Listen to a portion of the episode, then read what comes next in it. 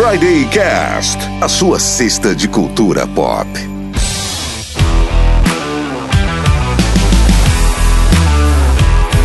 Friday Cast, sua cesta de cultura pop. Eu sou Michel Gomes e hoje vamos falar sobre o palhaço do crime, o algoz de Gotham, o Nemesis do Batman.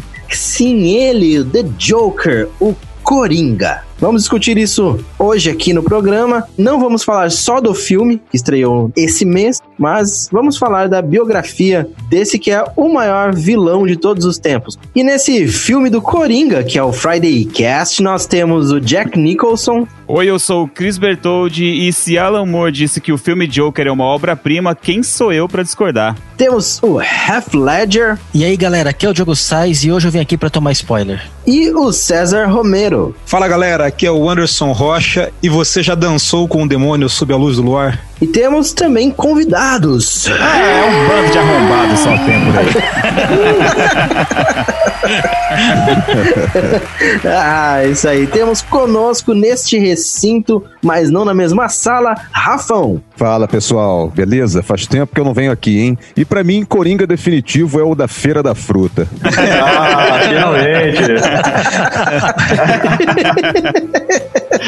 eu tava conversando com a galera aqui e a gente tava se perguntando como que você fala Batman. E aí nós chegamos à conclusão que é o Cavaleiro das Trevas. Cavaleiro das Trevas. é. Das Trevas. Gotham City é o Rio de Janeiro, cara.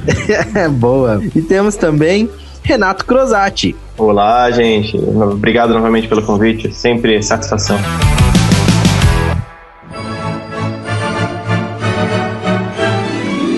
Em 1940, o Príncipe do Crime fez a sua primeira aparição em Batman número 1. Desde então, sua origem já foi recontada diversas vezes com várias versões. Em Piada Mortal, escrita por Alan Moore, o maior inimigo do Homem-Morcego já afirmou: Se eu tiver que ter um passado, prefiro que ele seja de múltipla escolha. Engraçado, cruel, psicopata, o Coringa se tornou um dos principais ícones da cultura pop, com muitas interpretações na televisão, cinema e videogames. Hoje o Friday Cast vai debater as origens, as histórias e o filme do palhaço vilão.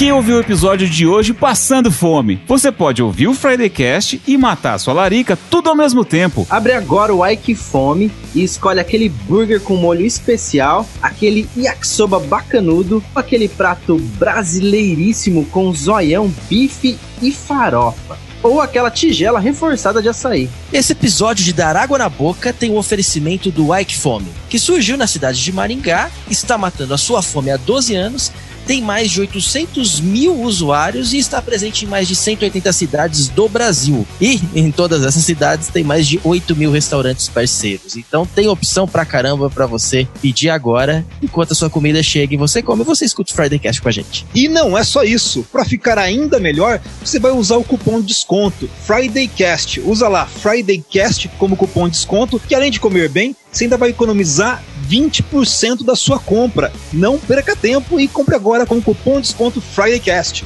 É, o Anderson tá estilo deu a louca no gerente. é, mas é isso aí, né? Ó, cupom FridayCast, 20% de desconto na sua primeira compra usando esse cupom, válido até o final de novembro de 2019. Pede aí agora, pede aquele lanchão, aquele burguesão, porque esse episódio aqui vai te dar fome. É isso aí, então entra na sua loja de aplicativo, baixa o Fome e na sua primeira compra coloca o cupom de desconto FridayCast que você ganha na hora 20% de desconto. Isso aí é um presente pro para os novos usuários que o Ike Fome, em parceria com o Friday Cast, está dando para você.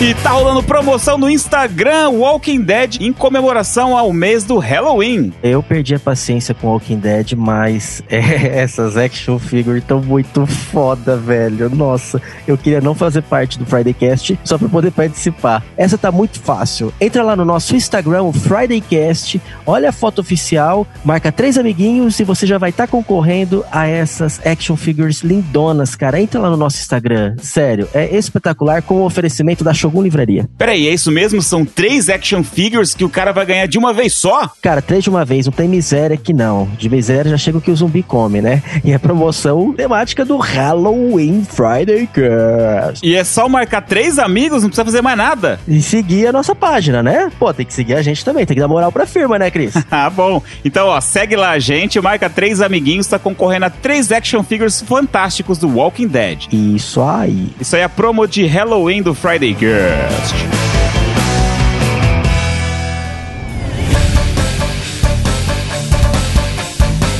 Shogun Livraria, o melhor lugar para você encontrar mangás, HQs, miniaturas, board games, RPG, card games e mais um inventário madafodástico de itens da cultura nerd. Pra quem tá em Maringá, fica na Avenida São Paulo, número 451. E pro resto do Brasil, shogunlivraria.com.br.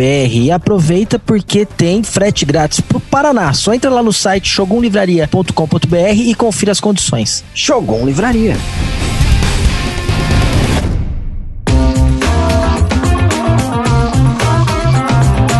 O nosso muito obrigado aos assinantes do Friday Cast. É, e todos eles podem participar do nosso grupo fechado no Telegram, ter acesso a recompensas exclusivas e dar pitacos para as nossas gravações. Você pode assinar o Friday Cast acessando fridaycast.com.br barra apoie.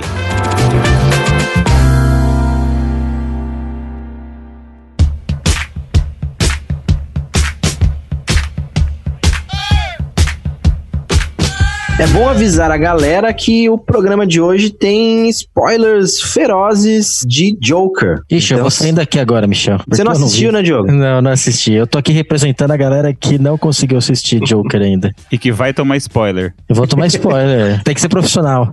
Muito bem. Tinha que ter um Joker, né, nessa, nesse podcast.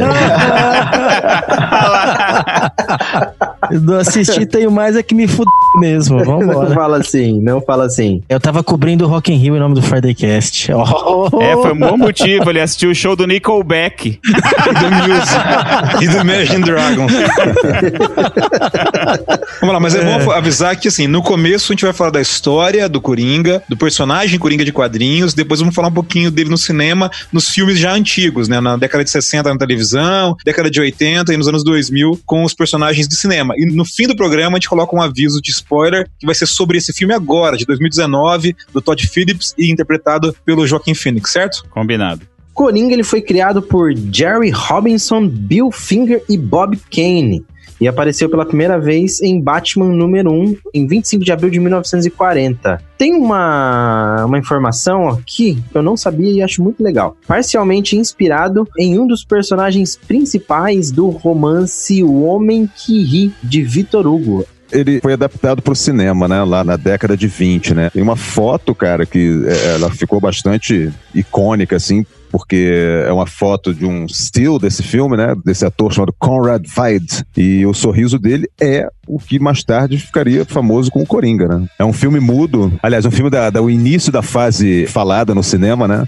E é sobre um cara estilo fantasma da ópera que tem o rosto todo deformado. Ele tem um sorrisão assim, tipo o sorriso do Coringa. Se você colocar Gwynplaine, que é o nome do personagem, colocar lá o Homem que Ri, né, no Google e colocar imagens, você vai ver uma foto do ator que essa foto tá reproduzida no Batman 1 com o Coringa. Assim, é muito parecido a imagem. Assim, eles fizeram uma homenagem direta ao ator e ao personagem do Homem que Ri na primeira edição do Batman, do Batman número 1, fazendo uma referência direta ao personagem. No filme, filme, no Homem que Ri, há uma imagem que aparece também nos trailers do Joker agora desse ano, que é a hora que o Joaquim Phoenix está com os dois dedos na boca, tentando largar o sorriso. Uma imagem que ficou bem famosa, assim. Quem assistiu os primeiros trailers já aparecia essa imagem. É uma imagem que aparece também, tem reproduzida no filme. Eu assisti trechos do filme hoje e li de novo o Batman número 1 para lembrar de algumas coisas. Eu tô vendo a foto desse Gwynplaine aqui, é aterrorizante, credo.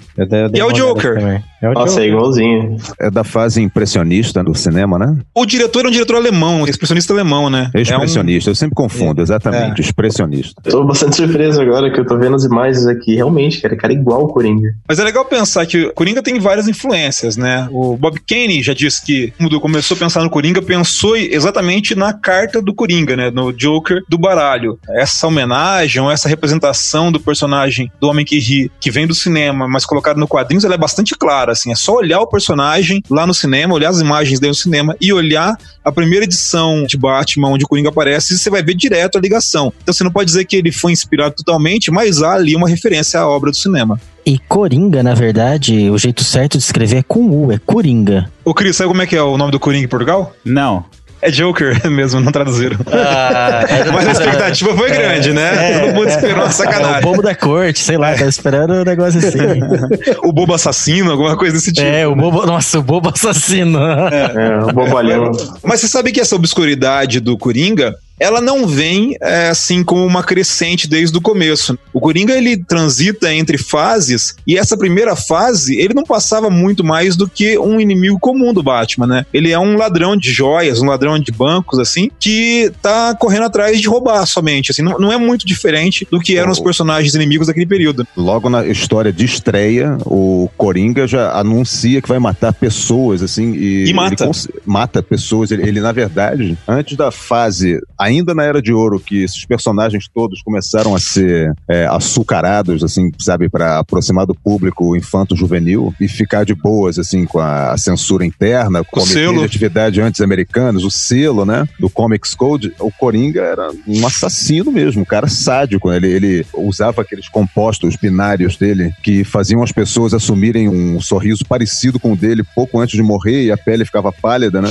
Isso pra É, época era essa- considerado bem chocante. Essa Gente- arma do Coringa, ela é uma arma já conhecida desde a primeira edição, né? A primeira morte Aham. que ele faz é pra roubar um diamante e a pessoa já morre sorrindo, sem rir, que é uma característica que vai ser colocada depois, né? Que as pessoas morrem rindo e sorrindo, mas ele morre com um sorriso no rosto. Mas o que eu quero dizer é que não, não havia, assim, uma grande ideia sobre o Coringa, que ele ia ser o grande Ah. vilão, que ele era um cara, assim, com a obsessão que ele tem pelo Batman. Ele ainda Ah, era sim. um inimigo, era um ladrão que matava as pessoas, né? Isso vai Ah, surgir muito entendi. depois. O Coringa de hoje em dia, de algumas graphic novels, algumas HQs que eu li mais recente, né? Realmente eu não entrei a fundo ali nessas HQs mais clássicas do Batman. Mas ele sempre teve essa questão do caos, ser movido pelo caos, não ter um objetivo específico. Talvez. Eu vejo como sendo uma forma de provocar o Batman, porque o mundo do Batman, tudo que o Batman representa é a retidão, né, cara? É a moralidade. Embora ele esteja sempre tentando se manter oculto, né? Pelo menos ele não faz muita questão de ser visto pelas pessoas que ele queira defender.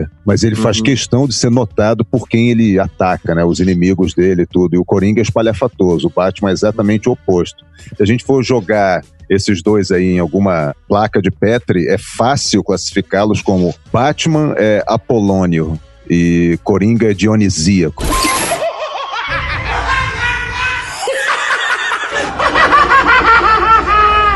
É interessante a gente pensar no Coringa como essa crescente, porque, como todos os personagens de história em quadrinhos, eles se transformaram com fases. Em alguns momentos, as histórias em quadrinhos eram mais sombrias, mais pesadas. Então, na Era de Ouro, você tem o Coringa, que é esse Coringa assassino, e o selo Comic Code Authority vai transformar isso para quase todo mundo, né? O livro do Wartham. E aí ele vai ficar mais bobo, mais engraçado, mais palhaço do que alguém assassino. E é nesse Coringa que o César Romero vai se espelhar para fazer o personagem, né? Que é um Coringa mais bobão, assim, é uma coisa mais de fazer graça do que cometer crimes, para retornar como Coringa sombrio depois lá com o Neil Adams e Daniel Neal, que vão trazer de volta. Depois dos anos 70 já é uma pegada muito mais forte, os quadrinhos já estão entrando de novo numa fase mais sombria e ele vai ressurgir e dali pra frente que alguns grandes nomes dos quadrinhos vão colocar ele, cada um à sua forma, de maneira mais pesada, de maneira mais complexa, como é o caso do Piada Mortal, como é o caso do Cavaleiro das Trevas, né? E outras histórias menores também, né? Sim, eu já falei pra vocês aqui, eu sou fã inveterado do uma HQ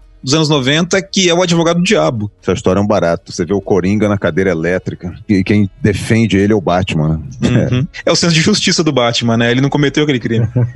O Coringa, de modo geral, a galera acostumou a ver o Coringa como esse palhaço e esse cara mais piadista do que esse cara mais assassino e louco, mas pra quem mergulha nas HQs, igual vocês estão falando, é natural ver o Coringa como realmente um assassino a sangue frio louco. Pro cinema ele vem com essa pegada mais piadista, talvez até por causa do Romero, Jack Nicholson, enfim. É, ele- o, o Jack vem, Nicholson né? bebeu muito na fonte do Romero, né? Assim, tem muito do Romero no Jack Nicholson. Apesar do Jack Nicholson ser mais violento, ele ainda é meio espalhafatoso, brincalhão, meio engraçadão, né? Ainda tem aquele ar de bufão. Nos quadrinhos, essa coisa não é tão assim direta e tão clara. Porque, primeiro, o Coringa, pra muita gente, ele nem é louco, né? Ele é um cara assim, é muito sagaz, ele sabe o que ele tá fazendo. Assim. Ele tem esse ar de insanidade. No Advogado Diabo tem uma cena que eu acho maravilhosa. Ele tá conversando, o Advogado Diabo, o quadrinho, né? O quadrinho sobre o Coringa. Ele tá conversando com o advogado dele e ele quer de novo alegar insanidade pra escapar da cadeira elétrica. E o advogado dele tá lá conversando com ele e fala: ah, não é tão fácil assim alegar insanidade. E aí ele dá uma cabeçada na mesa com força e levanta com o rosto tudo rebentado, sangrando pelos olhos, pelo nariz, pela boca. E aí ele fala pro advogado: não, é muito fácil alegar insanidade. Ele é louco porque ele quer, ele sabe o que é ser louco. E dependendo de quem desenha, dependendo de quem escreve, isso é, é sempre variado.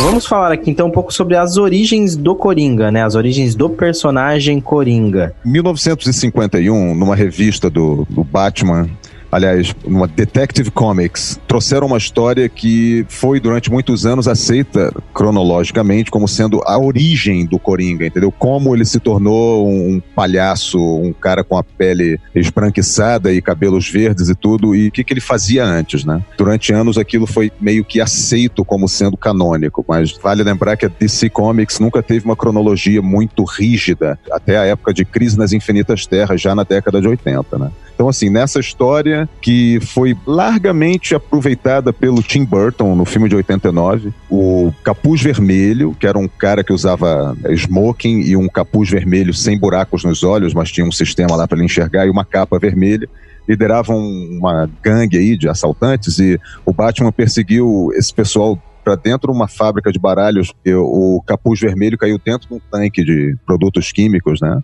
Mais ou menos como acontece no filme do Tim Burton. E quando ele tirou o capuz, ele viu que ele estava irremediavelmente desfigurado, o rosto dele distorcido naquele esgar maligno, né, que é um sorriso permanente dele. Em 1988, com o Killing Joke, a publicação do Piada Mortal, o Alan Moore, ele dá uma distorcida nessa história e pega coisas que também foram aproveitadas nessa versão nova aí do Joaquin Phoenix, né? Essa Então, assim, é muito boa, né?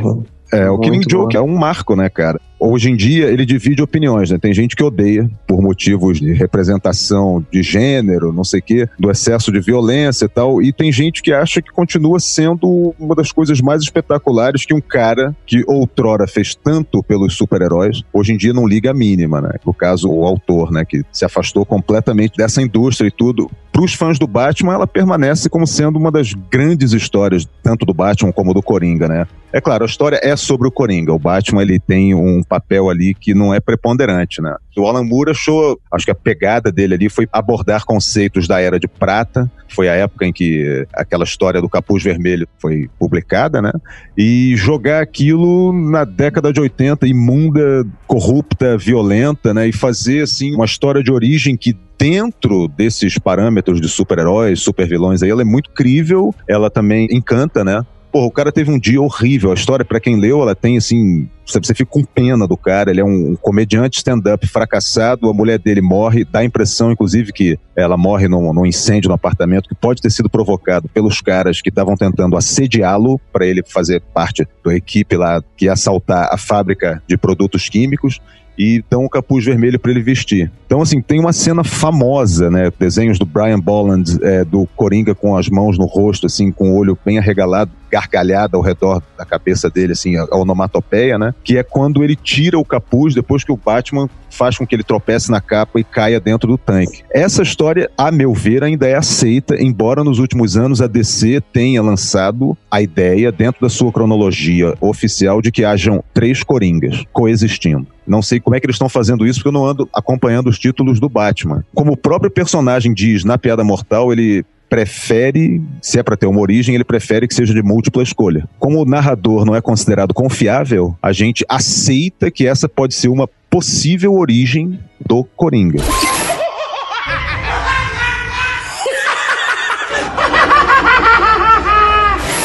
Essa questão da história do capuz vermelho, não teve o Robin, um dos Robins, não chegou a ser o capuz vermelho uma época? É, mas depois, o Robin capuz vermelho que você tá falando é o Jason Todd, que foi assassinado pelo Coringa numa dessas reviravoltas editoriais aí, trouxeram de volta, o transformaram num vilão do Batman e atualmente ele voltou a ser herói, ele faz parte dos renegados. Teve também uma adaptação dessa história, da questão do Robin e capuz vermelho e tal no game, né, da, da série Arkham. Na série Arkham, o Jason Todd, se eu não me engano, é o Cavaleiro de Arkham, não é? É, sim, sim, mas não tem a ver justamente que o Coringa chegou a matar ele e por isso aí depois ele volta como Cavaleiro de Arkham. Nos quadrinhos ele foi morto ainda na década de 80, né? O Jason Todd era um personagem altamente impopular. E até quem escreveu a história foi o mesmo criador do Thanos, o Jim Starlin. Depois que o personagem morreu. E morreu de uma forma trágica, né? É isso que eu ia falar. O Coringa. É, Coringa mata ele, com um pé de cabra. Pé de cabra ainda provocou, ainda teve a explosão, né? É uma imagem chocante. Se você pegar aquela HQ e ver aquela imagem lá, é uma imagem pesada, assim. O Coringa tá rindo e dando com o pé de cabra com vontade no Jason Todd. Interessante, vocês estão falando da HQ, mas o Coringa da série Arkham eu acho um Coringa um ótimo vilão dos games. Ainda mais no último jogo, né, da trilogia ali, que o Coringa, até dando um leve spoiler aqui, ele não tá ali fisicamente, mas ele tá ali o jogo inteiro justamente na cabeça do Batman, levando essa loucura na cabeça do próprio Bruce Wayne. Uma das coisas legais da série Arkham é que você tem o Coringa, o Mark Hamill, né? Que é um dos melhores ah, Coringas, com certeza, né? Pois é. Ele fez animação, né? Do, é, do ele faz né? as aventuras animadas lá do Batman e Robin, que é, puta, é sensacional. Sim, e apesar de ser mais infantil, né? O Coringa não ser esse psicopata tão grande aí quanto a gente vê no, no cinema mas ainda assim a atuação dele com a voz na dublagem é muito icônica, né? Eles tiveram que muito dosar legal. a violência ali, né, cara? Mas já era uma fase, década de 90, em que eles sacaram que tinha muito adulto assistindo o desenho por cima dos ombros dos filhos, né? Uhum. Sabendo que tem um público desses, assim, e um dos roteiristas mais talentosos dessa indústria, Paul Dini, cara é sensacional, bicho. E o que ele trouxe pro universo do Batman foi de uma riqueza, assim. Nossa, eu acho aquela série fora de série.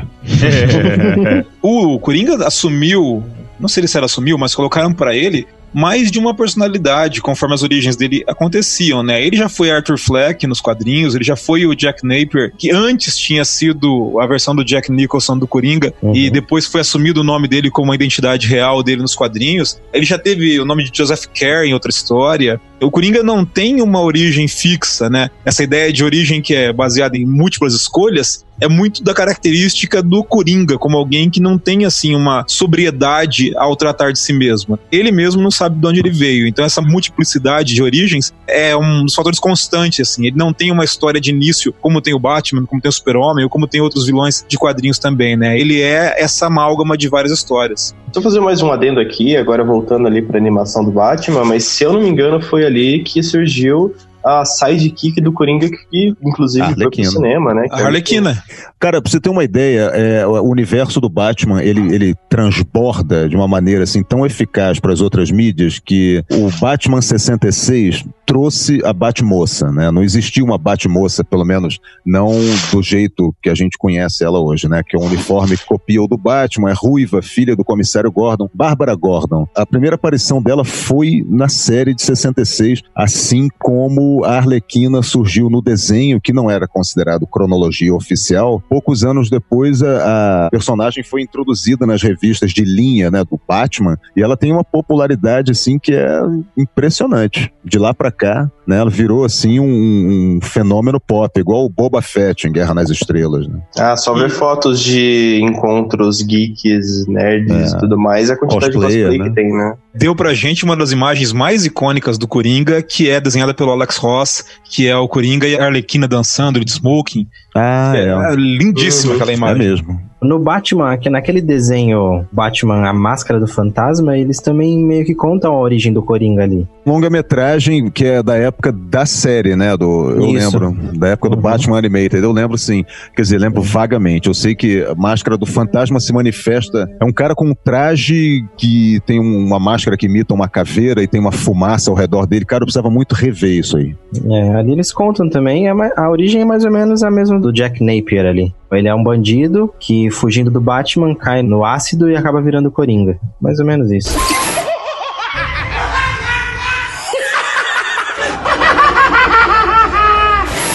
That's life. That's life. That's what all the people say.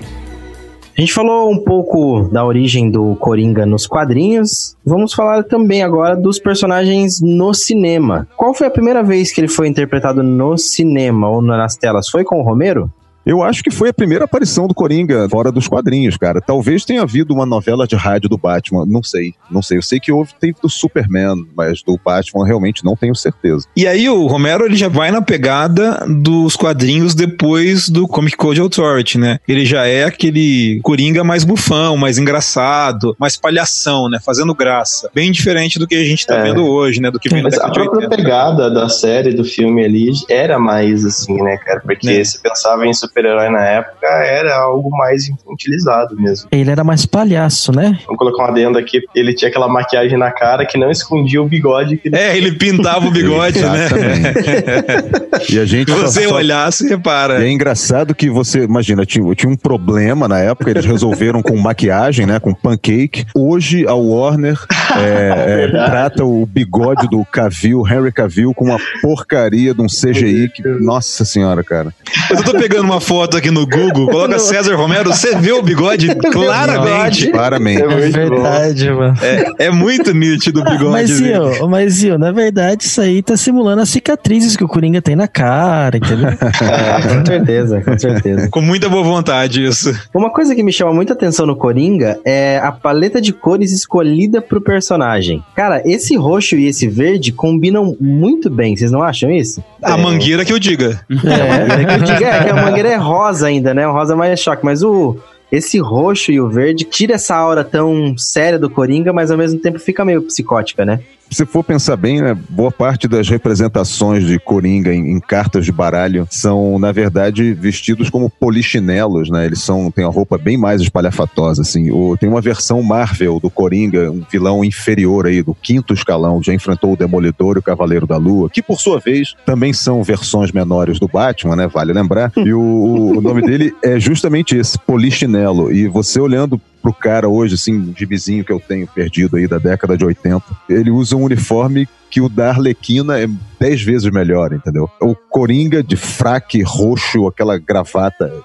laceada, assim, com um colete amarelo. Cara, ele, ele é insuperável. Até, até no visual, ele consegue superar muitos, assim, entendeu? Nossa, tô vendo aqui fotos do Bolachinelo, não conhecia esse vilão, realmente, que era a versão Marvel do Coringa. É nessas horas que você fala que o Rafão, ele é figura obrigatória em qualquer discussão sobre HQ. Não, Porque, cara, assim, eu me considero um cara entendido de HQ, principalmente de Marvel. Assim, eu leio li desde criança, tenho uma coleção grande de HQs. Agora, o Polichinelo, cacete. É um cara que tem um visual assim meio macabro, que tem essa pegada de ser meio engraçado às vezes, e tal. É o Duende Verde, né? É verdade. é verdade. tentativa né, da Marvel de capitalizar em cima de um conceito que a DC lançou. É claro que se você colocar as coisas nos devidos lugares, assim, vamos Hum. tirar, tirar aí essa questão da cronologia dentro dos universos ficcionais, né, Marvel e DC, o Coringa, que foi mais radical de todos em primeiro lugar, foi o Duende Verde quando matou a Gwen Stacy. Até É. então, o Coringa, não Coringa da DC, né, o Coringa original, não tinha matado ninguém importante, assim, ele só tinha matado personagens que tinham sido criados para aquelas histórias. né? Embora um deles seja o prefeito de Gotham City, mas não importa. O Duende Verde chegar e matar a namorada do Homem-Aranha foi um troço, assim, fora de escala. Então, depois do Romero, a gente tem um hiato aí de Coringas nas telas de cinema, que volta com o Batman do Tim Burton ali e o Jack Nicholson em 89.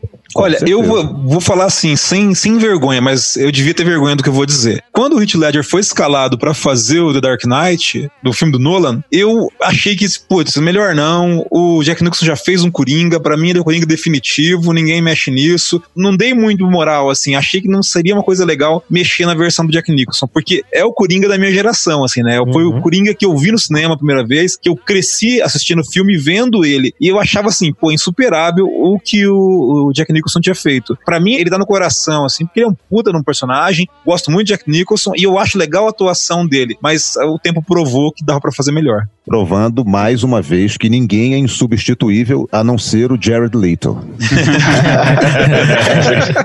Só falando do Jared Leto, que ele fala, é, saiu em algumas notícias que ele ficou chateado que não foi escalado pra fazer o filme do Joker. É mesmo, é. Coitado. Então, assim, antes ele chatearam do que o resto do mundo, né? Pois é. Antes ele do que eu. É, então. É, uns acham o Jack Nicholson melhor, outros acham o Ledger. Agora, com certeza, o pior é o Leto, cara. É, com certeza. O do Ledger, pra mim, é o melhor, assim. Enfim, também não cabe comparações, mas é o que eu gosto mais. Concordo, é o que Mas tem mais, traz mais esse caos, assim, né, cara? Porque o filme, sei que a gente já tá pulando um pouquinho falando de Ledger já, mas ele traz um Coringa realmente que não tem uma história, não tem uma origem, não tem porque ele é a representação do caos do filme. Isso que eu acho muito Então, interessante. né? Tem tudo isso que ele de fato promove o caos como ninguém, assim, aquela história é muito bem dirigida e tudo. Mas vocês também não enxergam essa versão do Coringa como um tremendo de um planejador? Porque olha, aquele assalto a banco no início é um negócio assim que é coisa de gênio da matemática e da engenharia. É um assalto a banco lá Scorsese, né? É sensacional aquilo e não é coisa de maluco assim, entendeu? Quer dizer, o Coringa é maluco, mas a loucura dele ali tem método, né? Eu percebo o modo como Nolan resolveu abordar o universo do Batman né, na trilogia dele, que é um universo bastante calcado em elementos da vida real e tudo, que o, esse Coringa, se ele tiver uma origem assim formal e tudo, talvez ele seja um, um estrategista, um cara que esteve, sei lá, na comunidade de inteligência, viveu Sim. as guerras que os Estados Unidos espalham pelo mundo aí. Ele pode ter sido um cara que viu muita merda acontecer e, sabe, virou aquilo, né? O Coringa do Heath Ledger é um baita de um vilão em todo o sentido da história, né? Ele, Uhum. cara, a partir do, do primeiro momento que ele aparece na tela do filme, ele é um baita de um vilão. E um vilão com marca maior. Que a gente pode colocar aí do lado do Thanos, do Darth Vader, o Coringa do Heath Ledger. É esse vilão de respeito. A hora que ele aparece na tela, você fala, puta, fudeu. Isso. Eu gosto quando ele faz a caneta desaparecer. Ah, cena do predileta. filme. Eu vou fazer uma Exato. mágica. É, é triste lembrar que você que riu nessa hora. Eu ri, Não, cara. é, cara, é que você, eu pelo menos, eu não ri de achar graça, eu, eu ri de desconforto, sabe? Conforto, Eu desconforto. dei muita mas- risada, assim, mas foi um desconforto total, assim, porque... É, não, eu ri porque eu achei engraçado. Foi uma boa piada. Vou fazer isso aqui sumir. Pô. Sabe por quê? piada- Assim, eu como leitor de quadrinhos, eu gosto muito quando o roteirista faz o Coringa ser engraçado. Tem alguns roteiristas que fazem isso muito bem e outros o Coringa, ele é só um psicótico. Mas eu acho que a origem dele de como de palhaço, né, a roupa e essa coisa dele de ser um palhaço, ela tem que fazer parte do personagem. É por isso que eu gosto tanto do Jack Nicholson na primeira versão dele pra cinema, né, no filme do Tim Burton, e eu gosto dessa versão agora do Joaquim Phoenix também, porque há uma sensação de que tem que fazer uma coisa engraçada. Ele tá tentando ser Sim. engraçado. O Heath Ledger, não acho que ele é um coringa ruim de jeito nenhum, e na internet as pessoas tendem a ser binárias, né? Ou você É. gostou ou você odiou, e não é isso. Verdade. é, não há Mas eu né? É, tem, tem que tem, vamos achar meio termo aí. Mas eu acho que o Heath Ledger falta a ele momentos engraçados. E aquele é um momento engraçado. Engraçado assim, de novo, engraçado triste. É um engraçado do Coringa. Porque ele não é engraçado de fazer piada. Ele é engraçado Uhum. de espirrar ácido na cara dos outros com a florzinha da lapela dele Ah, e dar risada disso, né? Ah, mas eu acho. de palhaço mesmo, você diz, É né? isso, é, É. esse palhaço bobo, mas assim, ele é mau, eu- mas ele, ele é, é. engraçado. A hora que ele tá fugindo do hospital, que ele vai explodir e não explode, daí ele fica dançando. Ah, Isso é engraçado. Então, essa é parte engraçada dele, É. né? Tenho pra mim que é uma coisa minha, assim, eu gosto de vilão. Já falei aqui, mas eu gosto de vilão que quando aparece, você tem aquela sensação de fodeu geral, sabe? Eu gosto de vilão assim. E o Sim, Heath pra Ledger, mim- no cinema, ele tem muito isso. Todas as cenas dele é tipo, porra, sabe quando dá aquela acelerada no peito e fala, nossa, agora o bicho pega. É, Relembrando até o do, a última participação minha aqui no Friday Cast, quando a gente falou do Tarantino, eu tive a mesma sensação um ano seguinte, depois da estreia do Cavaleiros das Trevas, com o Hans Landa ali em Bastardos Inglórios. Ooh, that's a bingo. Pra mim, ele é o Coringa do Tarantino. Nossa, verdade. Verdade. Puta vilão. Toda cena que ele tá, vira aquela tensão insuportável, né?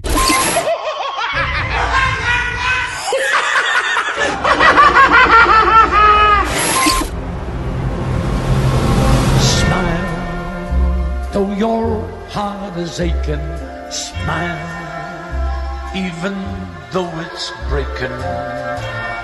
When there are clouds in the sky. E aí a gente desemboca então em Joker, o filme do Todd Phillips, estreou esse mês nos cinemas e está aí criando muita polêmica, fazendo jus ao Coringa, pelo menos na polêmica. É, vamos conversar aqui sobre o filme também. Com o Joaquin Phoenix estrelando aí brilhantemente, na minha opinião, claro, esse tão amado e odiado vilão que é o Coringa. Quero começar falando rapidamente aqui que pra mim esse é o filme do Coringa e, cara, é o filme que o Coringa merece, sabe? É um filme, apesar de todas as polêmicas ali e, e obviamente não dá pra falar que esse é o filme definitivo, porque quem sabe no futuro é, faça um reboot ou uma continuação que acaba sendo melhor, mas pra mim teve todos os elementos que eu gostaria de ter visto e outros elementos que me surpreenderam, inclusive, de um filme do Coringa. Teve toda a violência, teve todo o caos, teve toda a loucura do personagem que foi transcrita, não só a atuação do Joaquin Phoenix, mas também toda a linguagem audiovisual ali pra mim, sabe? Seja fotografia, roteiro, trilha sonora. Eu quero chamar a atenção para alguns elementos aqui. Um é que quando a gente lê o nome do personagem lá no interfone do prédio onde ele mora, tá escrito A Fleck. Que é o Hum? sobrenome do último cara que interpretou o Batman no cinema. Talvez não tenha a menor relevância isso, mas eu achei legal Ah, chamar a atenção. Segundo,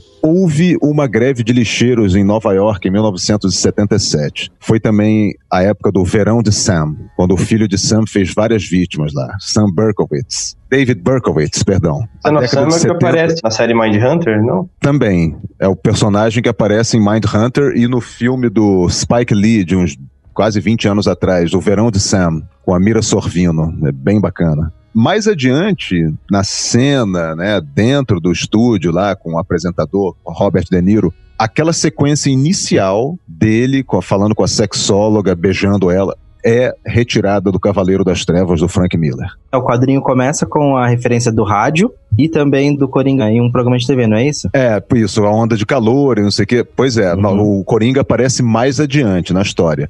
Mas Uhum. aquela cena dentro do estúdio, o início dela foi bastante calcada no Cavaleiro das Trevas. Inclusive, na história, o personagem que o Coringa mata junto com o resto do auditório é a cara do David Letterman. Outra coisa, né? Não é só isso que é referência ao Cavaleiro das Trevas. A televisão, a mídia narrando aquele mundo, te dando a coerência do que, que tá acontecendo fora da visão do personagem, é um recurso muito usado pelo Frank Miller no Cavaleiro das Trevas também. Sim. Então, assim, você vê isso também no filme do Coringa agora, desse, no filme de agora do Coringa. Pra eu falar uma coisa, pra começar a minha parte, eu fiquei impressionado com o arco do personagem, em como o personagem Arthur Fleck começa de um jeito e quando ele tá no final e ele se torna o Coringa, ele é outra coisa. A crescente dele é Impressiona. impressionante. Quando começou o filme, quando eu vi os trailers, quando eu vi os cartazes, eu sempre fui assistir, tipo, ah, mas isso não é o Coringa, tá? É uma versão lá, mas não é o Coringa. Então, e o né? filme começa com não é o Coringa, não é o Coringa, daqui a pouco pode ser o Coringa. Pô, é um tipo de Coringa. E no final, pô, é o Coringa, esse cara é o Coringa. A crescente, o arco dramático é, é impressionante pra mim. O Todd É. Phillips, cara, numa entrevista para o Los Angeles Times, ele comentou uma coisa assim: é, a última linha, a última fala no filme é o Coringa falando, You wouldn't get it. Você não Não entenderia. entenderia. aham. né? Então, assim, ele pode ter sido o personagem que inspirou o Coringa de verdade. Né? Sabe a sensação que eu tive desse filme, assim, é, eu vou fazer algumas outras considerações, mas a sensação que me ficou é que ali o Todd Phillips, ele usou a licença poética para mostrar como surgem as lendas. Aquele é o Coringa? É o Coringa. Não é o Coringa que nós conhecemos? Não é o Coringa que nós conhecemos. Mas ali se criou o mito do Coringa que nós conhecemos. Ele precisou mostrar que o relacionamento dele com a vizinha lá era um negócio que só acontecia na cabeça dele. Muitas pessoas talvez considerem isso, ah, é se jogar na nossa cara. É óbvio que aquilo não aconteceu, mas ele tem que mostrar isso, o que talvez seja uma maneira de ilustrar que todas as outras, ou quase todas as outras, que ele imagina que acontecem ali e o espectador tá vendo, talvez não sejam reais também, entendeu? Aí fica fácil de você decidir o que, que você quer interpretar como sendo o que aconteceu mesmo ou não. O lance da foto que tem as iniciais do pai do Bruce Wayne, eu achei aquilo assim muito esquisito, sabe? A gente até tava discutindo isso no carro quando a gente saiu do cinema. Eu, o Cris, as meninas, a mãe dele era tão maluca que ela podia muito bem ter escrito aquilo. A gente Ou não, tem não, como né? fazer uma ou não, né? É, na minha cabeça ela mesma escreveu aquilo lá pela maluquice dela, porque, sei lá, pra mim fica muito estranho ele ser o irmão do Bruce Wayne. Eu não gostei de terem colocado Bruce Wayne em contato com o Coringa ali. Também que não precisava. forçação de barra pra mim. Se tem um defeito o filme pra mim é mostrar a morte de novo dos pais do Batman, É. que não é. precisava de novo, então encheu o saco já. encheu o Tipo a saco. origem do Homem-Aranha, né? cara? É, tipo a origem do Homem-Aranha. O grande acerto desse Homem-Aranha atual foi não mostrar a origem dele. Por por Deus, Uhum. todo mundo sabe, do grandes poderes, grandes responsabilidades e tal. A aproximação do Coringa com o Bruce Wayne não era necessária. Até porque naquela versão, quando o Bruce Wayne virar o Batman, ele vai bater num velhinho de 65 anos. É. Então, mas é por isso que eu fiquei com a sensação, Anderson, de que ali é uma criação de uma lenda. E eu Uhum. fiquei com outra sensação, que naquele, assim, é tudo teoria da minha cabeça que eu vim viajando depois que eu assisti, assisti o filme. Mas pra mim ali fica muito claro de que naquele universo não existem super-heróis, inclusive o Batman não existe. Aquele universo, ele é difícil imaginar um herói do jeito que ele foi mostrado até agora, se a gente pensar todos os Batmans, do Tim Burton, o do Adam West também, o do Nolan, o atual agora com Affleck, esses Batmans não existem naquele universo. Ah, É, não, não, não, claro que não. É, ele, ele é um universo separado. Não me parece que esse Thomas Wayne dessa versão seja um cara que inspirasse isso, entendeu? Fora que o Isso. Alfred, se aquele cara é o Alfred, é um banana, hein? É isso, é, isso. que eu falo, é tudo, é tudo ali, tudo errado. Então é. E é por isso que eu falo, porque quando você fala de uma lenda, a história da lenda é muito mais bonita do que, o- do que o que aconteceu na realidade. Ali ele mostra realmente toda uma aura, e pra mim ficou muito claro no fato da galera ir pra rua. Quebrar tudo com as máscaras do Coringa. Ali é. ele criou a lenda, criou o eco e ele vai viver o resto da vida no sanatório, mas vão falar dele em Gotham ad infinitum. Assim, eu acho que o filme ele apresenta alguns elementos que te dão o direito de construir o seu próprio final. Eu sou do cara que não acho tão legal que o final fique em aberto. Mas nesse caso faz sentido por causa de toda a história do Coringa. Mas vamos lá. Ele imagina o relacionamento com a vizinha, que é a dominó do filme do Deadpool, não é? É a Ah. mesma atriz, não é? Me pareceu também. Ele fica se imaginando sendo entrevistado pelo Murray, né? Ele tem aquela cena em que ele tá lá imaginando como é que vai ser a entrevista e tal. Tem os transtornos psicológicos que a mãe dele tem e que ele também tem. Você tem vários momentos em que a coisa é imaginada. No final, o fato de a psicóloga, a psiquiatra, alguma coisa do tipo, que tá entrevistando ele lá no, no Arkham, tudo branco, aquela coisa meio de pós-morte, né? Ser muito parecida com assistente social, eu até fui verificar se não era a mesma atriz, mas ela é muito parecida, dá a entender de alguém que não sabe o que aconteceu e tá montando histórias. Na hora que ele sai da entrevista com ela e anda pelo corredor com os pés sangrando, é mais uma demonstração de que aquilo também não é realidade. Aquilo é, de novo, uma fantasia, né? Ele tá, de novo, fazendo um simbolismo em cima do que ele imagina que seja o mundo. É um filme onde você pode terminar, eu pelo menos me senti no direito de terminar e falar: isso tudo pode não ter acontecido. Durante o filme inteiro, inclusive, até a parte da mãe dele, por um momento, eu falei, cara, ela não existe, ele tá alucinando, o Chloe, Uhum. sabe, criou essa persona da mãe dele ali, que ele tá cuidando dela, justamente pra ele ter um significado na vida dele, sabe, pra ele ter um objetivo, ah, tô cuidando aqui da mãe dele, pra ele não ser simplesmente mais um maluco, assim. Ele tem uma vida merda completa. Quem viu o, o filme, você vai ficando com dó do cara. Porque Nossa. tudo que pode acontecer de ruim com uma pessoa acontece com o cara. E até pra ele inventar uma mãe pra dar uma motivação pra vida dele, né? Pra, ah, eu faço tudo isso porque no final tem que chegar em casa e cuidar da minha mãe. Me parecia plausível você imaginar que isso podia acontecer. No final, a mãe também não existir. Porque o cara precisa de algo, né? Ele é doente mental, ele toma sete remédios. Ah, ele tem aquele transtorno lá que eu descobri que o nome é afeto pseudobulbar que é você não consegue controlar o riso e o choro. E ele tem esse transtorno, que é um transtorno neurológico. Ele é, esquizofrênico. Ele é Ele, assim, ele tem um monte de problema. Então, se você consegue acreditar que tudo aquilo pode ser uma grande invenção de uma mente doente, né? Que no final, se tivesse mais um final pós-crédito, ele podia estar amarrado numa cama em outro lugar, talvez em outro hospital, imaginando todas aquelas histórias. Ou ele ter feito tudo aquilo que fez e passou a vida, o resto da vida em Arkham. É, então, por exemplo, é, aquele momento onde ele bate o carro e ele tá meio fudido lá depois do acidente, depois daquilo tudo pode ser mentira. Ele se imaginou sendo levantado pela multidão, aplaudido pela multidão.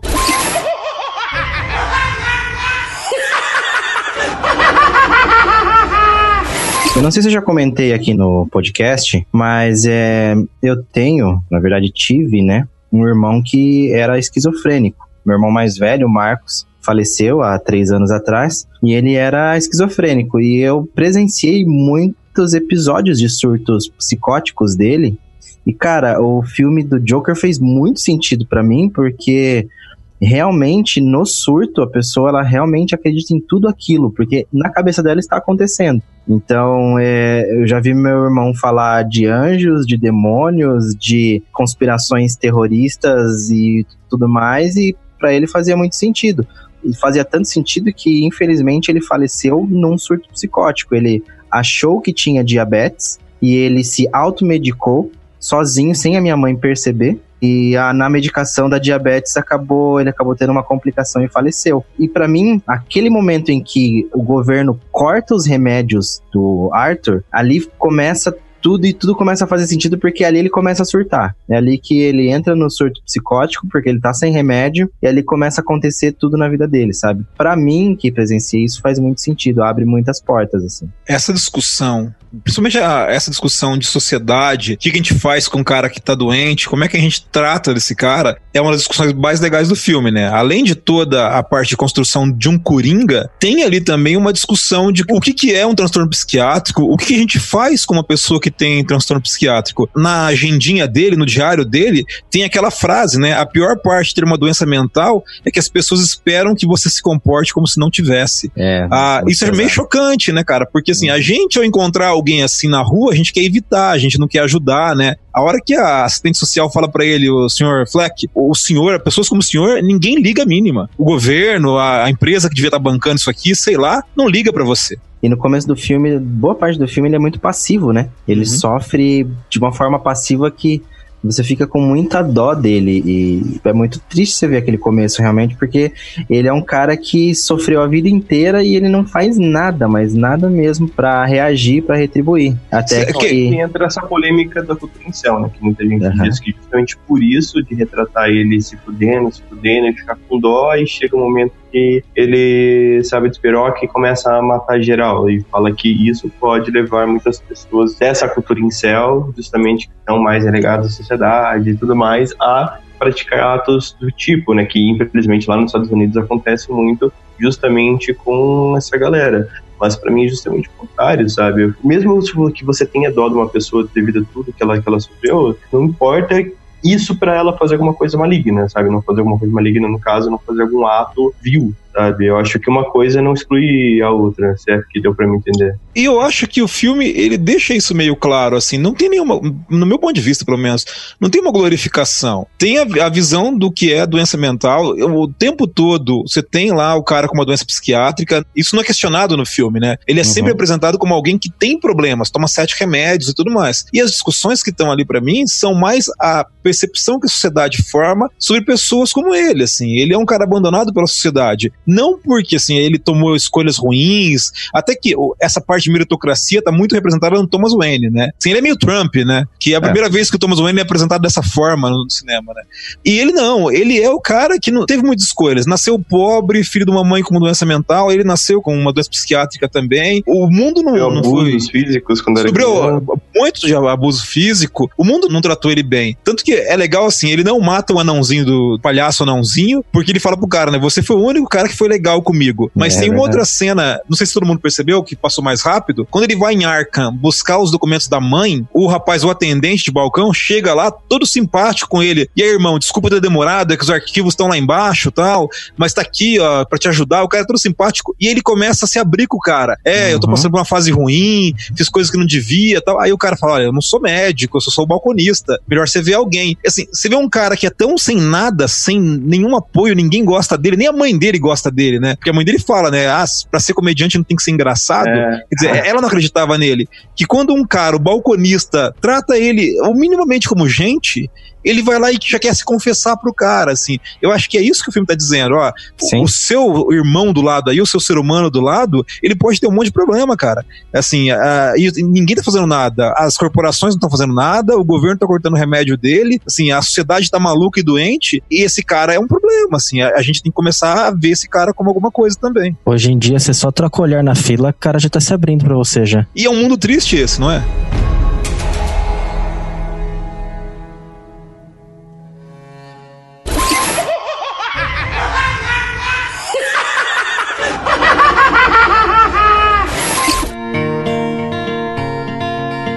I've seen your face in every place that I'll be going.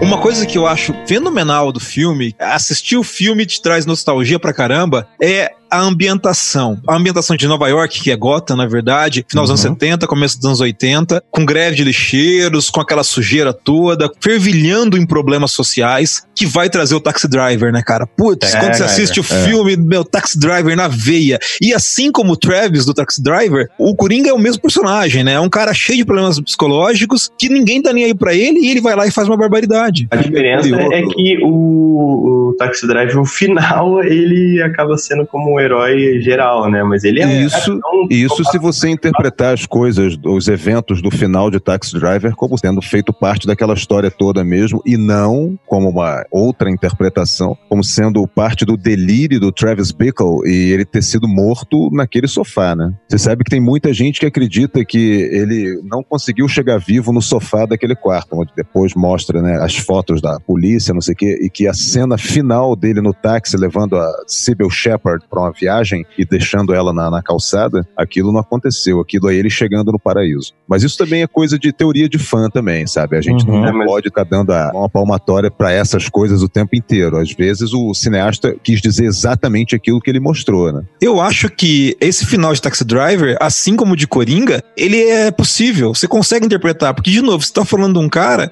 que ele não tem um ajuste mental assim correto. Ele é passivo de inventar coisas, né? Eu gosto da versão em que ele tá imaginando, que pode ser uma imaginação dele. Sei lá, eu gosto de pensar nisso. Sabem que o filme anterior do Joaquim Fênix, ele era o filme do ano passado, ele é exatamente isso, um motorista de táxi que caça gente. Ah, é You're Not. Como é que é? Eu esqueci o nome em Not- português. Eu You're também Never esqueci. Really Here, né? Ótimo filme, inclusive. Que filmaço, né? Nossa senhora, me pegou de surpresa também. Ele tava sumido, né? Ele Sim, tava bem ele tinha sumido. feito um papel pequeno com Jonah Hill recentemente, é You Won't Get Far on Foot, que ele faz um personagem da vida real, um cara que ele é um desenhista, ilustrador e tal, ele sofre um acidente e vira paraplégico. É um filme que não foi muito mencionado, não foi muito falado, sabe? Não teve um buzz muito grande, nem em premiações nem nada.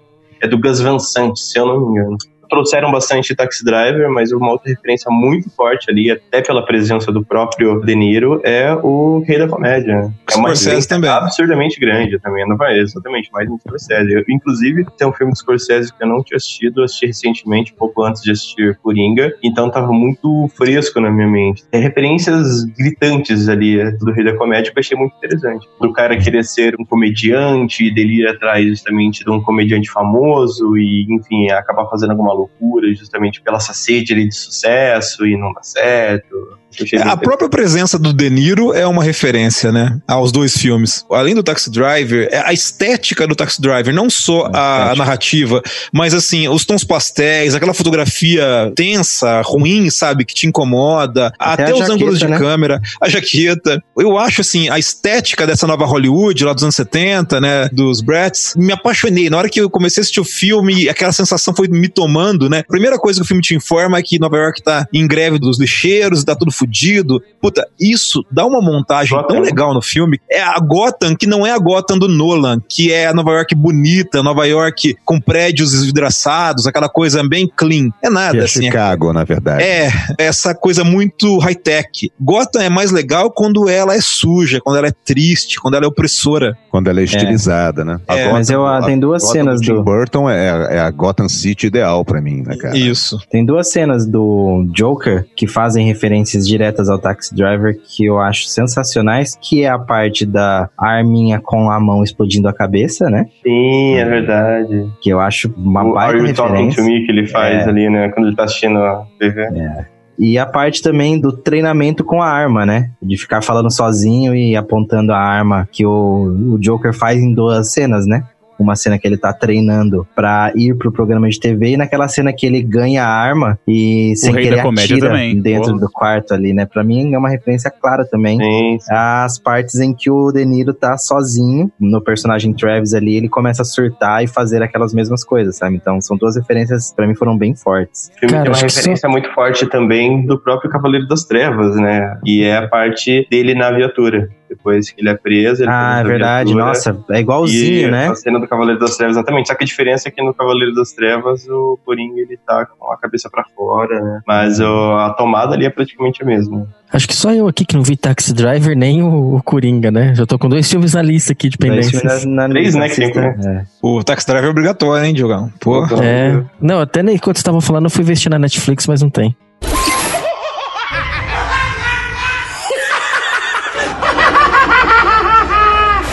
Interpretação de Joaquim Phoenix. Que absurdo. Ah, Impecável, né, cara? Nossa E, senhora. Eu vou, eu vou dar. Vocês comentem também, mas eu vou dar uma coisa que me chamou muito atenção, entre outras, uma que me, me marcou: a performance de corpo dele. Sim. O fato de ele estar muito magro, magro de, de doente, toda vez que ele aparecia sem camisa, o corpo dele estava esquisito. Logo no começo tem uma cena que ele tá amarrando o sapato, se eu não me engano, e parece que o braço tá mais abaixo da lateral do corpo, onde devia estar, assim, que é bem depois que ele apanha das- dos moleques, que ele tá com hematoma na lateral. Toda hora que ele aparece, o corpo dele parece deformado, ele, ele parece não ter um corpo normal. E depois, quando ele tá indo ser entrevistado pelo Murray no talk show de televisão lá, ele muda a postura corporal dele de uma maneira assim completamente é, antagônica ao que ele vinha fazendo. Aquela cena que ele desce a escada Não, dançando. essa cena, eu falo dessa cena. Essa Ele- cena ele- é foda. Todo o filme mostra que quando ele dança, que é os momentos em que ele tá calmo, ele tem é, postura, ele assume o corpo de volta. Mas quando ele não tá calmo, quando ele tá nos momentos deprimidos, nos momentos que ele, ele tá se sentindo humilhado, o corpo dele é uma coisa medonha, assim, de ver, de, sabe assim, de incomodar o olhar. Aquela cena da escada, o olhar dele muda. Ele incorpora um olhar, acho que é aquilo que você falou, Anderson. Ali você fala, esse é o Coringa. Coringa chegou. O olhar dele muda. É um olhar de uma pessoa assim que sabe o que tá fazendo, compenetrada, coisa que você não viu o filme inteiro. E aí ele ainda fumando, né? Então dá um ar meio de não estou nem aí pro que está acontecendo, tal. E aí depois chegam os policiais, ele parte na corrida. Aquilo é muito Coringa, né? É muito Uhum, Joker sim. assim. Aquela cena pra mim é muito emblemática porque realmente ali viu a construção do personagem como o Joaquim ele deitou nesse personagem porque ele virou outra pessoa, de uma hora pra outra, ele virou a chave. Não, Não, e as tá- expressões, né, cara? Porque no começo do filme ele é uma pessoa extremamente depressiva, triste, que tá tentando ali, trampando, fazendo o dele ali, mas realmente o cara que quando chega em casa, detonado por todos os merdas que acontecem na vida dele, o Joaquin Phoenix consegue transpor isso, transpor toda a loucura dele, a risada, essa doença que ele tem. E no final, quando ele realmente se transforma nessa figura caótica que é o Coringa, né? Inclusive, quando ele vai lá pro programa do Murray e que ele escreve lá no, no- no diário dele, se eu não me engano, né? Que ele fala que ele iria se matar, uma coisa assim. E realmente ele se mata, né? Ele mata o Arthur Fleck. E ali, a partir dali, que representa bem, inclusive, no final, depois que ele tá conversando com lá no Asilo Arkham, que ele não é mais o Arthur Fleck, ele agora é o Coringa. Sabe, o Arthur Fleck já não existe mais. Eu acho muito legal porque esse ato final do filme, ele vai ganhando, vai ganhando e ele vai virar o Coringa. Antes dele ir pra entrevista, ele tá ensaiando como ele vai entrar na entrevista e se matar.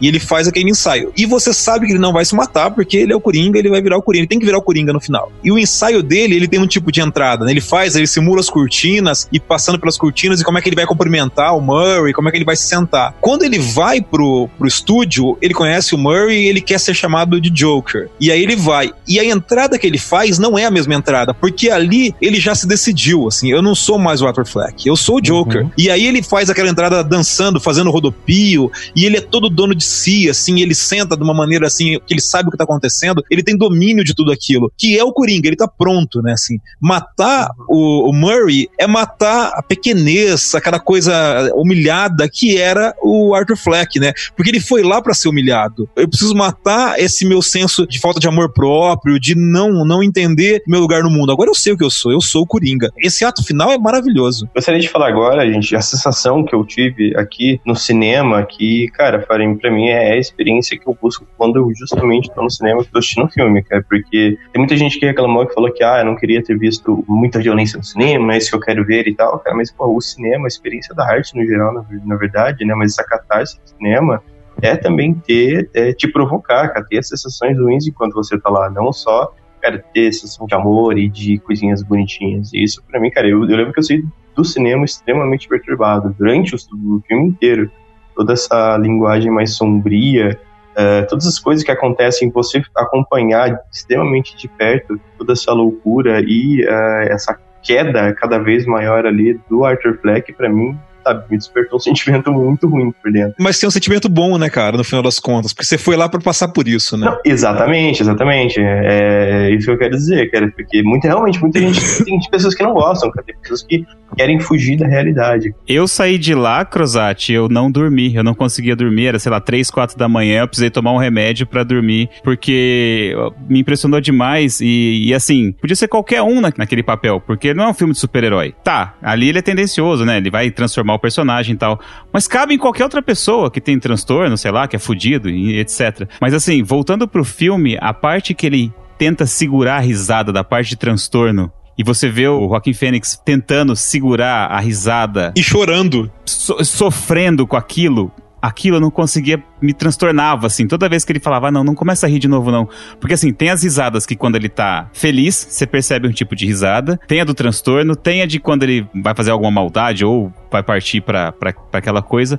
Mas quando ele tá no ônibus ou no metrô mesmo, que começa, que desencadeia aquele monte de, de cena, que nem preciso explicar agora, a galera vai ver, mas que ele tenta segurar, as partes que ele tenta segurar a risada, pra mim foi, me constrangia, sabe? Eu falava, puta, imagina uma pessoa que tem realmente isso, o cara tá fudido, velho. Ele vendeu o personagem pra mim, eu paguei. Inclusive eu quero ver de novo esse filme porque é muito foda. Cris, a primeira vez que ele aparece, ele tá fazendo isso, né? Ele tá na frente do espelho chorando e rindo ao mesmo tempo, né? Tentando segurar o riso e chorando. O riso dele é sofrido, né? Causa um sofrimento nele e você. E, assim, uma das coisas mais sensacionais da interpretação do Joaquim Phoenix é a risada. É como ele coloca a risada em certos momentos, em como a, se consegue entender do que, que ele tá rindo naquele momento. Há algumas risadas que são espontâneas, são mais engraçadas, que ele tá achando graça mesmo, e aquelas risadas como a do metrô, como essa que é a primeira cena, que ele tá em desespero, ele, ele sofre por estar rindo. E eu acho que é isso que o Coringa faz né, quando ele tá matando as vítimas dele no, no quadrinhos, né? O cara morre rindo e sorrindo, e não é legal, é sofrido, é uma merda aquilo. Mas é, é o Joaquim Fênix conseguiu mostrar pra gente é, o que, que é o sofrimento de morrer rindo. É, ele fez a gente sentir na pele, isso é horroroso, cara. Eu fui assistir com a Priscila. É, você via ela, ela é mais sensível do que eu, geralmente nos filmes. Sim, ela tava incomodada, assim. Quando ele ria, ela ficava meio mal, assim. Porque, assim, é um negócio que incomoda. Aquela cena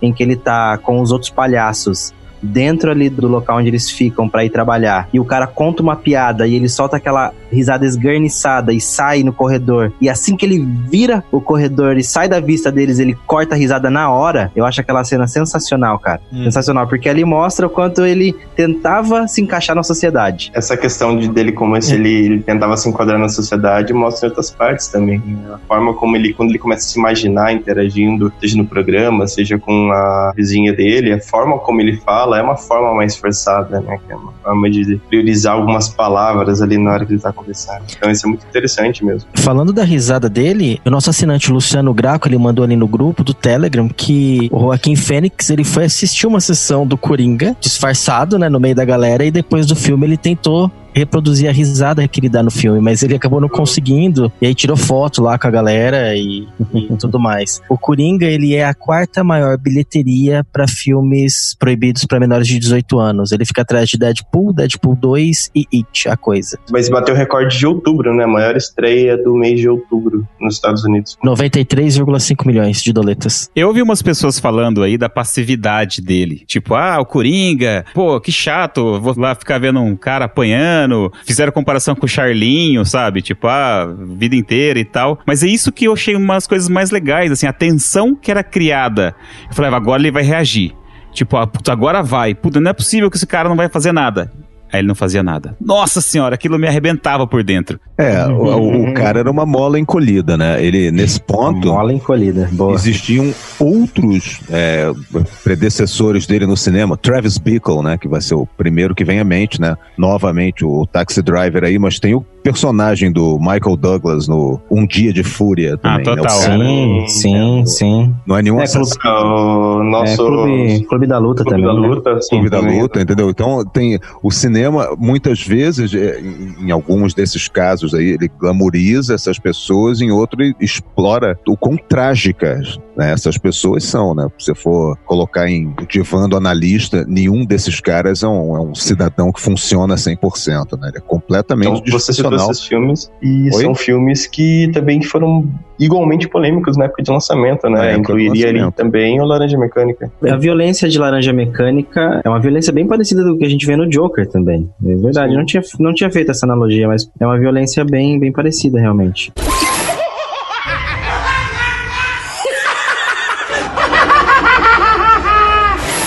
Finalizar mesmo, eu queria deixar mais uma, mais um elogio, cara. A trilha sonora é, original e o Gunadottir. Eu não lembrava de nada dessa mulher, eu não conhecia nada que ela tivesse feito pro cinema e eu saí do filme encantado com a trilha sonora original. As entradas de som foram muito legais, as músicas muito boas. Primeira vez que ele mata os caras no metrô e ele sai correndo, se tranca no banheiro público lá e começa a dançar. A música é maravilhosa, se encaixa demais na cena. Você quer dizer a trilha sonora instrumental, né? Isso, isso. Ah, sim. a, a composta pro filme, a original Ah, do entendi. filme ali. Tá, tá. E, e, e também a entrada das músicas que vão fazer a trilha sonora. Então, no, no final, quando ele tá na, no Arkham, tá tocando White Room Cream? do Cream, que é puta, maravilhoso a hora que É, entra. do a Eric música. Clapton. Então, assim, a trilha sonora fica assim, a minha. Se eu posso destacar mais alguma coisa do filme, tanto a- a- as músicas que foram colocadas na edição, tanto quanto a trilha sonora composta ali pela Hildur Gunnadottir. Ah, é uma islandesa. Eu vou procurar mais coisas dessa mulher, gostei muito disso. Uma das polêmicas aí desse filme é que uma das trilhas utilizadas, ela foi composta por um pedófilo condenado. Toda a renda é distribuída também por essas pessoas e o cara vai ganhar direito autoral. Então tem uma galera aí, eu nem lembro o nome do cara, nem quero lembrar mesmo, porque ele foi julgado e condenado e a trilha dele tá no filme. E aconteceu isso daí, eu falei, meu, filme de Hollywood, eles podem não colocar se eles quisessem. Eu não sei qual foi o motivo, se ou se a, a trilha é essencial e tal, mas sei lá. E é a música que ele desce a, a escada, né? Se eu não me engano, é. Puta cena, hein? É, eu não assisti o filme, então eu queria que vocês fizessem os últimos comentários e também me falassem o seguinte: vocês acham que dá Oscar ou não? Tomara, pro Joaquim Phoenix. É, eu vi uma galera achando que não dá porque é mais um Coringa. Eles acham que a academia não vai dar um Oscar pra mais um Coringa. Inclusive Ah, cara, comentaram eu- isso no nosso grupo, viu, Michel? O pessoal Ah, tava foi? comentando isso daí. É. É. É, o É, Luciano, o Luciano Graco e a Marcela estavam discutindo exatamente isso daí no nosso grupo do Telegram. Então, assim, é, é, eu, eu acho que para ganhar um Oscar, para ter essa visibilidade toda, tem coisas nesse filme que são bem cabreiras, assim, para falar a verdade. Né? Tô acompanhando bastante ah, festivais, assim, obviamente não assistindo, né, mas acompanhando alguns festivais pelo mundo, opinião da galera, lendo alguns artigos. A questão do Coringa, o filme em si, para premiação maior como Oscar, até então, até quando começou a sair só em, em festivais, tinha grande chance de realmente levar e ser indicado, obviamente, levar alguns prêmios principais ali, obviamente, como principal sendo da atuação do Joaquim Phoenix. Aí depois que ele entrou no circuito comercial, cara, que veio toda essa polêmica, né, essas opiniões divididas, principalmente pelos temas abordados ali eh, no filme, eu acho que diminuiu muito a chance do filme até ser indicado, cara. Eu acho que a atuação do, do, do Joaquim Phoenix vai ser indicada, eh, não sei se vai ganhar agora, sabe? Talvez se o filme tivesse sido lançado outro ano, talvez eu acho que não, eh, acho que teria mais chances de ganhar, mas hoje em dia eu não sei. Tanto é que esse ano também tem, tem muitos filmes fortes ali, então levar o prêmio principal como, sabe, tirando de atuação eu acho mais difícil.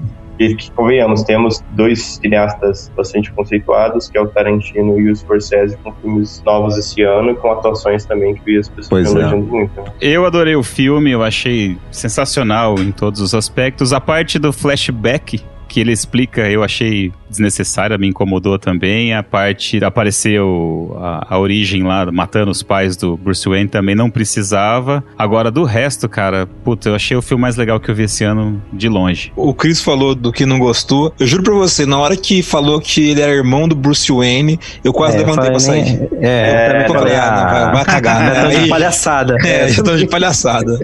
Não, primeiro ele beija a mulher lá, eu já fiquei meio assim, falei, ah, não podem ter feito isso. Ele não pode ter uma É, Por que não tem eu- namorada? Aí daqui a pouquinho, ah, seu irmão do Bruce Wayne. Falei, ah, vai merda, eu vou levantar e vou sair. Não, Eu fiquei com muito medo, assim, quando começou essa parte da namorada, de que você, tipo, ah, sabe colocar a culpa na mulher ali, porque ele fica desse jeito.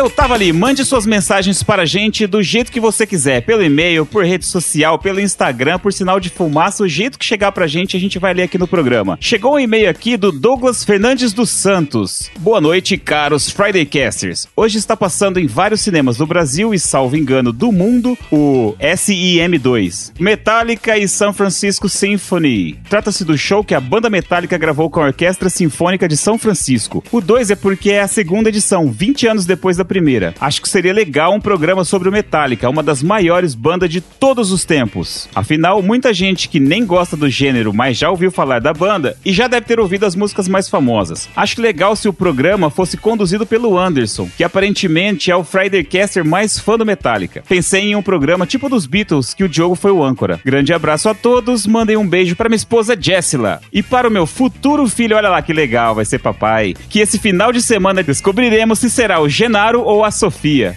Pô, bem legal a ideia de fazer um programa sobre Metallica. Eu acho que o Anderson também ia ser o cara para ancorar esse programa. Eu gosto de Metallica, confesso que faz um tempo já que eu não acompanho a carreira, mas eu fui daqueles que até o Black Album, desde o the Light Just for All, era aqueles caras que eu ouvia e batia a cabeça em casa sozinho lá, estudando pra prova, tava rolando Metallica torando pau. E fica aqui um meia-culpa nosso, né? Porque a gente fez esse programa dos Beatles com a ideia de fazer outros programas de bandas e desde então a gente acabou devendo, né? Daí a ideia é pra dar continuidade a esse quadro nosso. Verdade. E tem uma mensagem aqui também, Cris, do Augusto Santi. O Augusto, ele usou o nosso cupom FridayCast no Fome e descolou 20% de desconto na primeira compra dele. Ele mandou aqui, né, uma mensagem, já usei o meu, valeu Augusto. Que bom que a gente fez parte da sua janta, de um É. jeito ou de outro.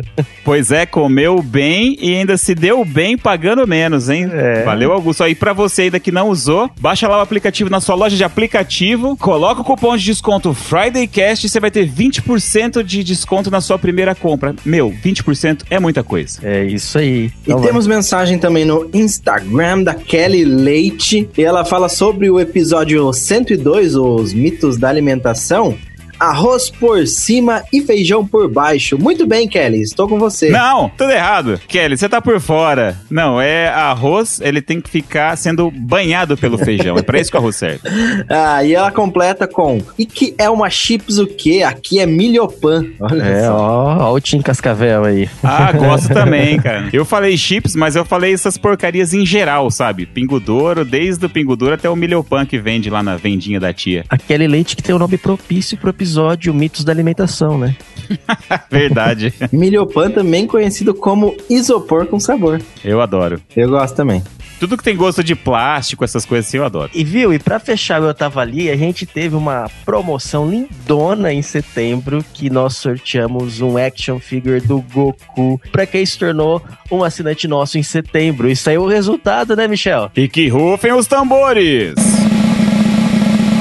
E quem levou foi Douglas Fernandes dos Santos. Douglas! Esse Goku tá aqui na. Quer dizer, a caixa dele, né? Ele tá aqui dentro comigo. Eu não quis abrir a caixa, obviamente, pra não violar a caixinha. Você que vai abrir, vai ser o primeiro a abrir a caixa. Mas eu fiquei com uma vontade de abrir ele aqui, bicho. Agora vai para suas mãos. É, É baita aí. prêmio, Douglas. Parabéns e obrigado. Bem-vindo ao nosso time, bem-vindo ao nosso grupo do Telegram. Yeah, o Douglas que se tornou padrinho aí há pouco tempo, no mês de setembro, e por isso que ele estava concorrendo e faturou esse action figure do Goku. In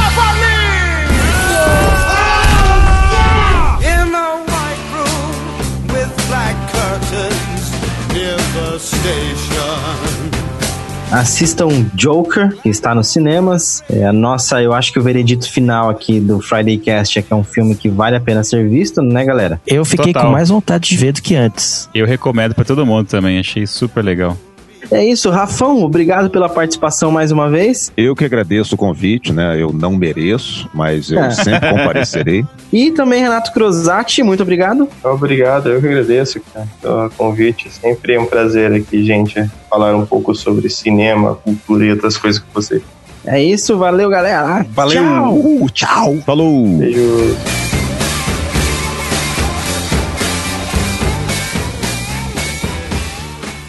O Friday Cast foi editado por Audiotune. Acesse audiotune.com.br.